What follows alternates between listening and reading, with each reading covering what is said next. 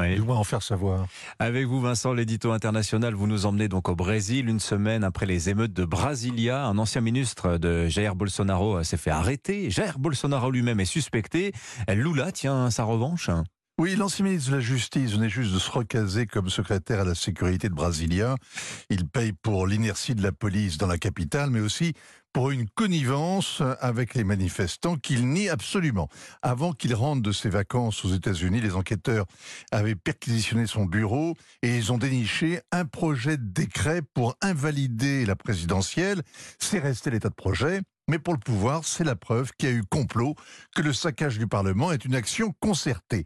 La démonstration est fragile, mais l'ancien ministre, ministre dort derrière les barreaux, tout comme 1100 manifestants arrêtés à la porte de la caserne où ils tenaient un sit-in permanent en suppliant les militaires de faire un putsch. Alors le parquet brésilien veut savoir qui finançait le camp, les bus, qui sont les instigateurs hein, de la manifestation qui a dégénéré. Il faut des coupables. Il risque jusqu'à 30 ans de prison pour terrorisme. Jair Bolsonaro lui-même va devoir rendre des comptes.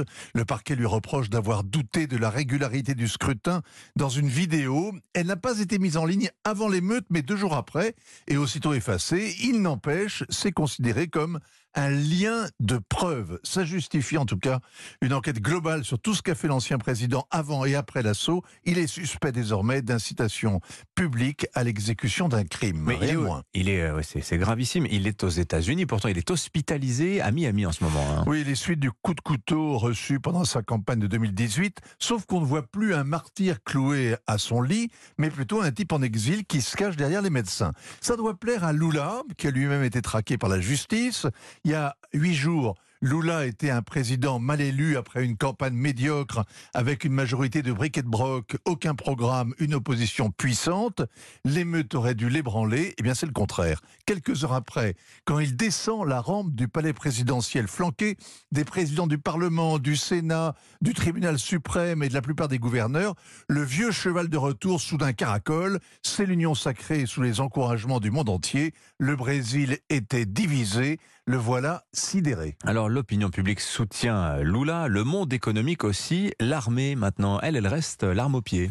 Lula est un grand metteur en scène. Il a réapparu mercredi pour l'intronisation de deux ministres. Une ministre indigène avec sa coiffe de plumes blanches, la première dans l'histoire du Brésil. Quel panache. Et puis une militante radicale noire chargée de l'égalité raciale. Le symbole ne coûte pas cher, mais c'est un marqueur de gauche. Et tout est fait aussi pour discréditer son prédécesseur. Le secret est levé notamment sur les relevés de compte de la carte de crédit présidentielle. 20 personnes du cabinet s'en servaient, notamment la sécurité rapprochée. Ils ont dépensé 5 millions d'euros. C'est deux fois moins que sous Lula. Mais Bolsonaro prétendait ne pas avoir dépensé un centime. Effet dévastateur garanti. 1500 euros payés en 4 ans à des marchands de glace faut autant scandale que les 3 milliards et demi détournés à Petrobras. Une semaine après l'émeute, la campagne continue, le Brésil reste au bord de la guerre civile. Signature Vincent Hervouet, il est 7h45.